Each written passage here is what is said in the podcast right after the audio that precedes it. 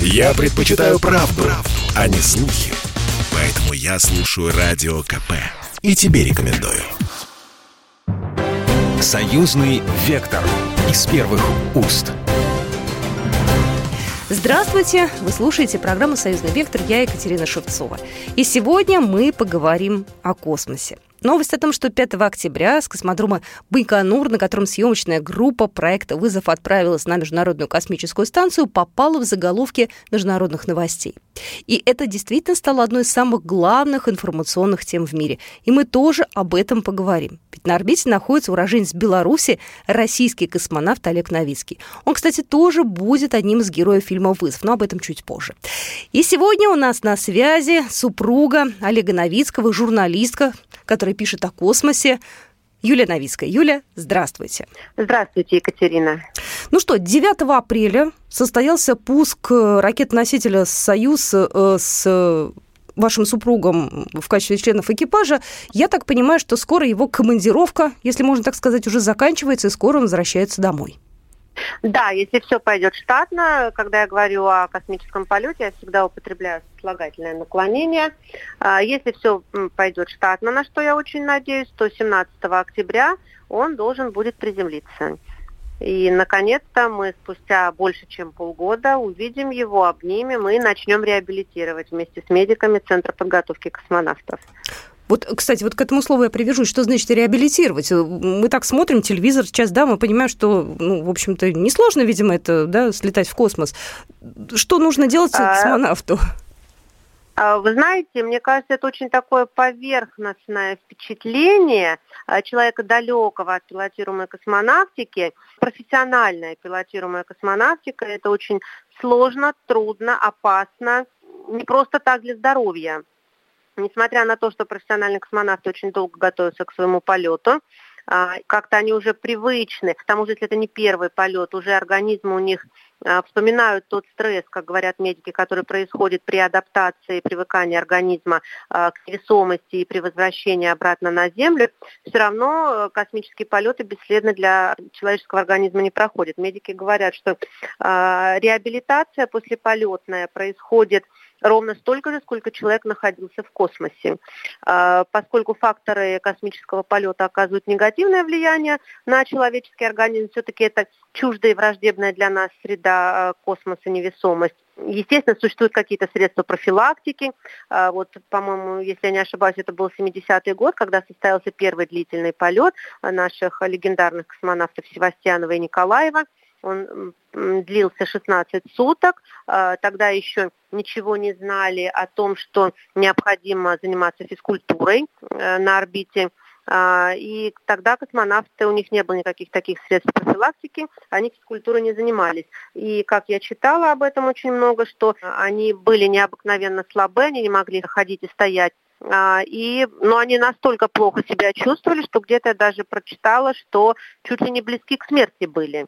Э, может быть, это, конечно, такой журналистский оборот, но тем не менее, после этого на несколько лет были приостановлены длительные полеты у нас и в Америке, насколько я знаю, и медики озаботились тем, чтобы создать, э, изобрести средства профилактики. Было это все изобретено, и теперь э, все наши космонавты, у которых, которые осуществляют длительный полет, насколько я знаю, туристам, Э, которые летят на 10 суток, физкультуру не планируют. То есть 10 суток организм может выдержать без физкультуры. Эм, больше, ну допустим, 16 суток тогда был вот тот э, легендарный полет, а теперь они летают на полгода, э, два с половиной часа в день, два-два с половиной часа, два с половиной, это, по-моему, вместе с подготовкой угу. и завершением, то есть э, принятием душа влажными салфетками, как у них это происходит. Э, вот. Два-два с половиной часа в день их отводится на физкультуру. И сейчас вот перед посадкой я уже знаю, что у супруга начались э, тренировки в специальном нагрузочном тренировочном костюме Чибис. Существует там еще нагрузочный э, костюм э, Пингвин.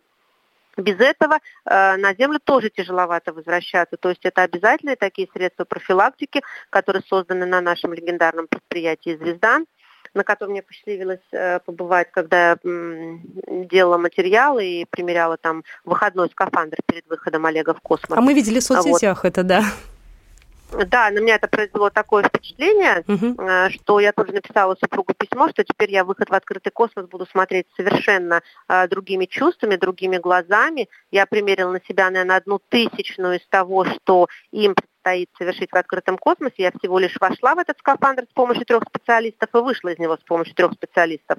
И то для меня это было тяжеловато, самостоятельно это сделать не смогла. Я очень много знаю о полетах в космос, э, и как э, жена в какой-то мере, и как э, космические журналисты, поэтому я никогда не скажу, что полеты в космос это стали чем-то обыденным, чем-то тем, к чему мы привыкли, чем-то неопасным, ежедневным, то есть абсолютно нет. У них даже а, профессия называется космонавт-испытатель. Я вернусь буквально к событиям вот, ближайшим. Не так давно наши артисты отправились в космос. Я напомню, съемки идут э, сейчас фильма, называется он «Вызов». Это большой проект Первого канала. И сейчас э, там, собственно говоря, находится космонавт Антон Шкаплеров, актриса Юлия Пересильд, э, Клим Шипенко, режиссер. 12 дней нахождения на орбите съемочной группы. Сложная работа, впервые в мире. Наша справка.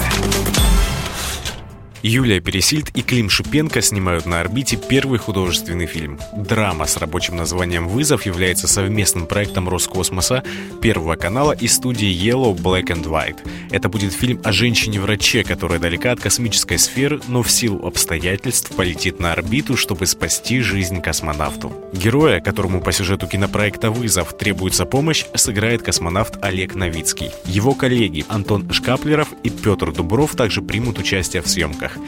Об этом сообщил в понедельник режиссер Клим Шипенко на пресс-конференции ТАСС, организованной по видеосвязи. Шипенко отметил, что адаптировал сценарий под участников съемок – профессиональных космонавтов. Космонавт Роскосмоса Антон Шкаплеров признался, что подготовка к съемкам дается непросто. Есть сценарий, который Клим периодически меняет, чем усложняет мою роль, заметил он. Приходится учить роль, я никогда этим не занимался. Это не стихотворение, которое мы учили в школе, а проза. Тяжело Нам, непрофессиональным актерам.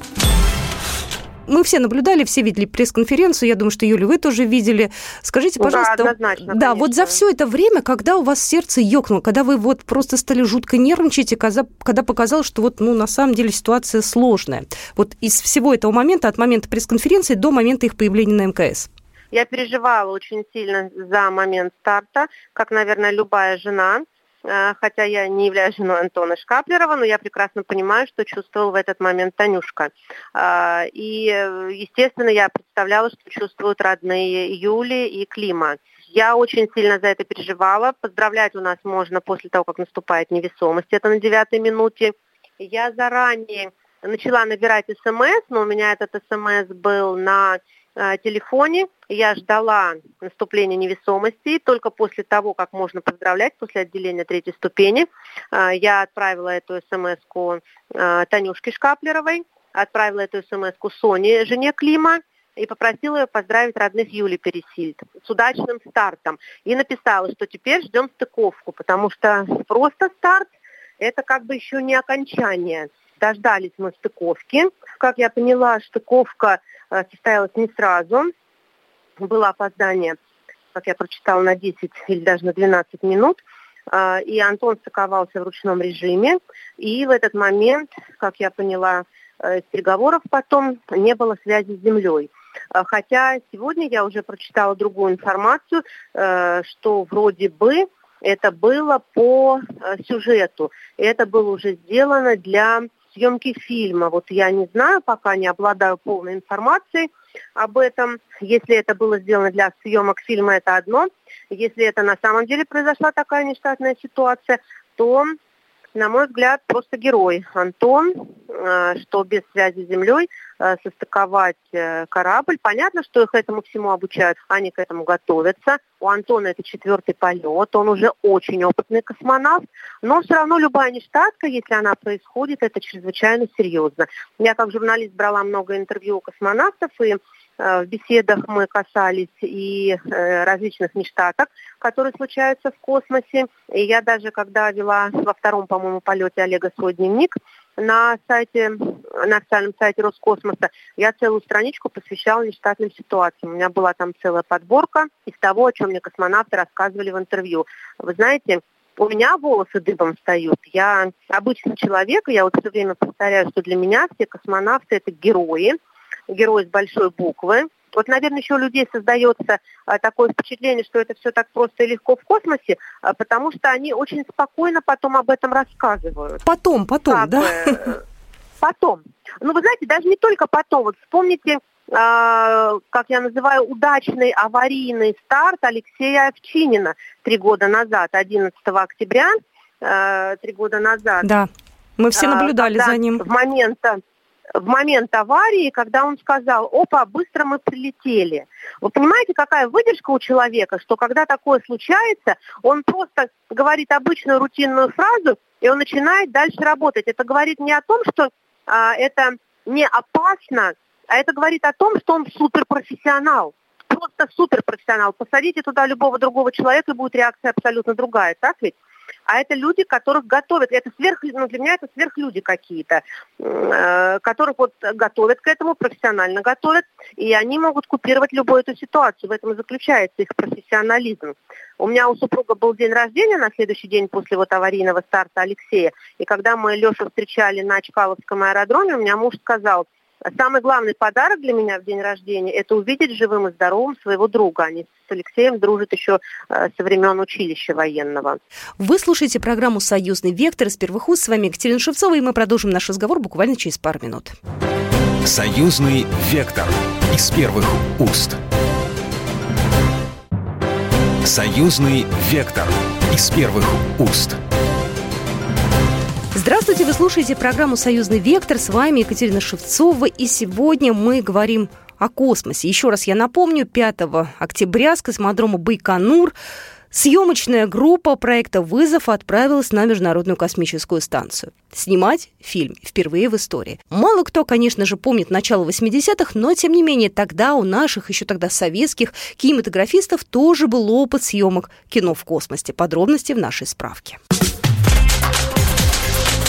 Наша справка. В 1983 году вышел советский фильм «Возвращение с орбиты». Это мелодрама о тяжелых буднях космонавтов. Главными консультантами фильма были летчики-космонавты СССР, дважды Герои Советского Союза Владимир Шаталов и Валерий Кубасов.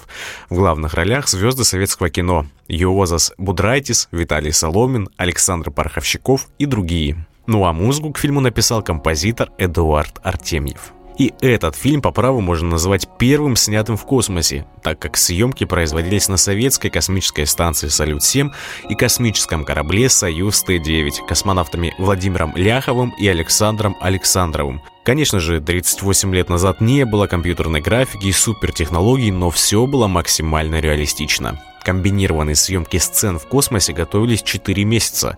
Был построен затемненный павильон, обшитый черной бархатной тканью, а для имитации работы в невесомости использовалась система тросов. Создатели эффектов получили диплом за самый сложный технический кадр Международного фестиваля в Париже. Съемки также велись в Центре подготовки космонавтов имени Гагарина и в Центре управления полетами. Спустя два года похожие события произошли в реальной жизни. Станция «Салют-7» потеряла связь с ЦУП, и экипаж корабля «Союз Т-13» Владимир Джанибеков и Виктор Савиных успешно состыковался со станцией в ручном режиме и восстановил ее работу. Спустя много лет, в 2017 году, про эту историю был снят фильм. Про историю со станции «Салют-7». Так вот, Одноименный фильм снял тот самый режиссер Клим Шипенко, который сейчас находится на МКС и снимает свой собственный фильм «Вызов». У нас сегодня на связи супруга космонавта Олега Новицкого, Юлия Новицкого, журналистка. И мне хотелось бы сказать, 12 октября Олегу Новицкому исполняется 50 лет, и он уроженец Беларуси. Его очень любят на родине, и белорусский канал УНТ запустил флешмоб. Предлагают снимать, выкладывать в сеть фото и видеооткрытки с хэштегом «Поздравляю космонавта». И говорят, что каждый обязательно попадет адресату на МКС, а вот победителя будет уже сам Олег определять, когда вернется на Землю. А, итак, у меня вопрос. Юль, а как будет отмечать Олег э, день рождения в космосе? Ведь там же ведь находится не он один с коллегами, там еще и съемочная группа, то есть люди, которые далеки от космоса. Вот в такой большой э, теплой компании все-таки как пройдет отмечание юбилея? А, вы знаете, насколько я понимаю, что отмечание праздника там довольно условно а, потому что буквально через пять дней после его юбилея им предстоит спуск, это очень ответственный этап космического полета. Ему предшествует очень длительная, очень серьезная напряженная подготовка. А, мало того, что обязательно работы по станции никто не отменял, проведение научных экспериментов никто не отменял, у Олега предстоит укладка корабля космического. Космический корабль имеет право укладывать только командир. А, это очень длительный, очень серьезный процесс. Я вот во втором полете писала об этом очень подробно, как происходит вся эта укладка корабля. Плюс еще сюда добавляются съемки в художественном фильме, в котором, как я понимаю, будут участвовать э, все члены российского экипажа. А, и Олег, и Петр, и Антон. Мы с вами вне эфира э, долго беседовали. Э, ну, мы с Юлей давно знакомы. Юля, кстати, является автором, пишет колонку, и выходит эта колонка у нас на сайте «Союзная Вече», э, газета «Союзная Вече». И вот Юля посетовала, что вообще очень обидно, что есть фильмы, это документальные, которые снимались и в космосе, но про них никто не знает. Вот какой-то такой вот, может быть, не было продвижения, не знаю, пиара, тем более это снималось там, ну, в разное время, тогда, может, не принято было так много рассказывать. Да, ну вот есть некая в этом ну, несправедливость, что ли, с вашей точки зрения? На мой взгляд, да. Я сейчас, знаете, очень много в соцсетях смотрю, многие люди пишут, что ну надо же, у меня в ленте стали появляться космические новости в связи с выходом проекта «Вызов». А, я могу сказать по свою ленту во всех своих соцсетях, что мою ленту космические новости не покидают, они у меня есть каждый день, но это, скорее всего, зависит от интересов человека. Мне всегда бывает очень обидно, когда о пилотируемой космонавтике вспоминают только 12 апреля. Вот то, что сейчас сделал Первый канал, это, конечно, было очень классно и здорово, что целый день а, шла вот эта трансляция с Байконура, что там была а, целая армия журналистов, они сделали очень много сюжетов. Вот очень много, кстати, «Комсомольская правда» публикует таких материалов там прекрасные космические журналисты есть. Я, я с удовольствием Александра Милкуса, допустим, читаю. Да, согласна абсолютно. профессиональный журналист. Да, я обожаю его. А, у него всегда очень такие, знаете, Э, глубокие материалы. Видно, что человек в теме, он никогда не допускает никаких ляпов, которые э, допускают журналисты, которые раз в год или раз в два года сталкиваются с этой темой. Это естественно.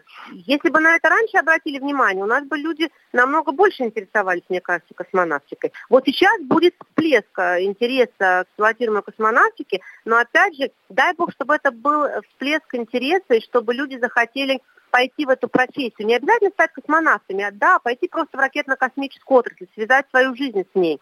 Очень хорошо, если люди после этого начнут, знаете, подписываться на соцсети космонавтов, на их страничке, начнут интересоваться, залезут э, на YouTube и посмотрят, сколько документальных фильмов снято на МКС и про МКС, э, про нашу космонавтику, про наших космонавтов, э, посмотрят ролики, которые снимают космонавты в каждом своем полете. У них потрясающие, интересные странички в Инстаграм, допустим. А, вот недавно вернулся Сергей Куцверчков, у него очень интересная страничка в Инстаграм. До него летал Иван Вагнер. Сейчас вот Олег ведет э, страничку в, в Инстаграм, ну и во всех остальных соцсетях они ведут. У Олега Артемьева потрясающе интересно, у Сергея Рязанского.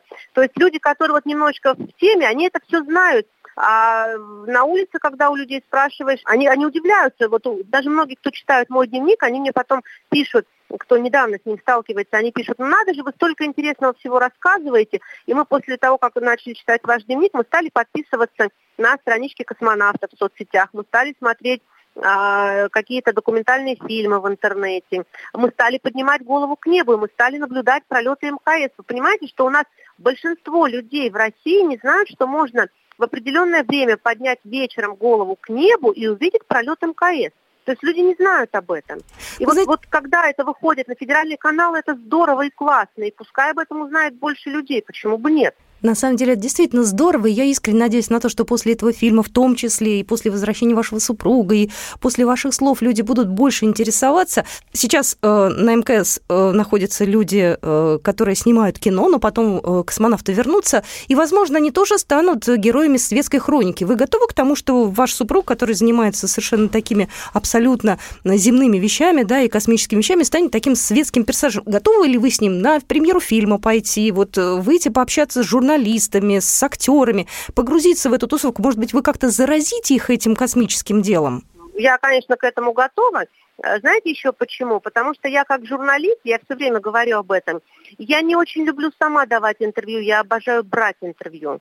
Я как журналист и как космический журналист предпочитаю работать в жанре интервью. Ну и плюс вот веду дневники, когда супруг летает. Я обожаю спрашивать людей об этом. Я не очень люблю отвечать. Я понимаю, что это надо. И, кстати, все наши космонавты, они по своей сути, э, ну не то что по своей сути, а, наверное, как-то частично это является их обязанностью как космонавтов, а, встречи с общественностью, выступления перед общественностью. Они к этому очень хорошо относятся, они умеют выступать, они любят, особенно перед детской аудиторией, любят выступать, рассказывать. Потому что если они не расскажут о своей профессии, откуда люди об этом узнают? А, и, естественно, а, и у меня супруг до этого очень много выступал, и мне приходилось давать интервью, хотя, повторюсь, я не очень э, это дело люблю, больше люблю задавать вопросы. А, я очень спокойно к этому отношусь. Я прекрасно понимаю, что это нужно. Если мы это не будем делать, то откуда люди об этом узнают? Поэтому, если будут возникать какие-то такие вот моменты, когда, ну, на премьеру фильма я, конечно, схожу с удовольствием. Юля, ну так хочется добавить, встретимся на премьере. Мне тоже бы очень хотелось посмотреть этот фильм. Юлия Новицкая, журналистка, супруга космонавта Олега Новицкого, была только что у нас в эфире. Ну и в финале программы мне хочется поговорить о тесном э, достаточно сотрудничестве России и Беларуси в области космоса и космических программ. Мне действительно хочется до вас донести эту информацию, потому что делается огромное количество работы, которую, может быть, мы, не профессионалы, даже не замечаем. Но, тем не менее, это очень важно и для России, и для Беларуси. И прямо сейчас подробности в нашей справке. Наша справка.